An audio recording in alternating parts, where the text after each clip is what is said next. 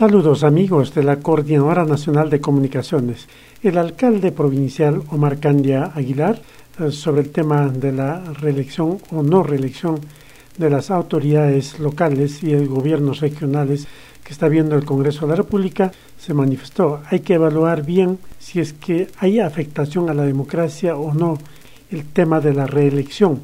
Hay que ver también cuántos alcaldes, cuántos gobernadores se reeligen y qué problemas han tenido. Todo eso hay que ver, manifestó. Eh, este es un proyecto de ley que puede generar controversia. Cuando se apruebe el proyecto de ley nosotros manifestamos de que eh, se vean indicadores, se haga una evaluación y que la aprobación en el seno del Congreso no sea por un tema político, ¿no? sino tenga mayor sustento técnico, cómo la reelección afecta la calidad de la democracia. ¿Hay afectación o no hay afectación? Del total de alcaldes, ¿cuántos logran reelegirse? ¿Cuál es el principal argumento para prohibir la reelección?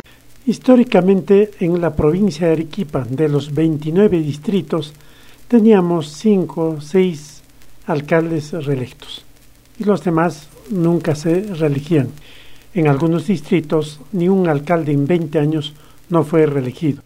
Eso también se tiene que evaluar, manifestó también la autoridad local. Desde Arequipa, para la Coordinadora Nacional de Comunicaciones, informó Andrés Javier Mamani.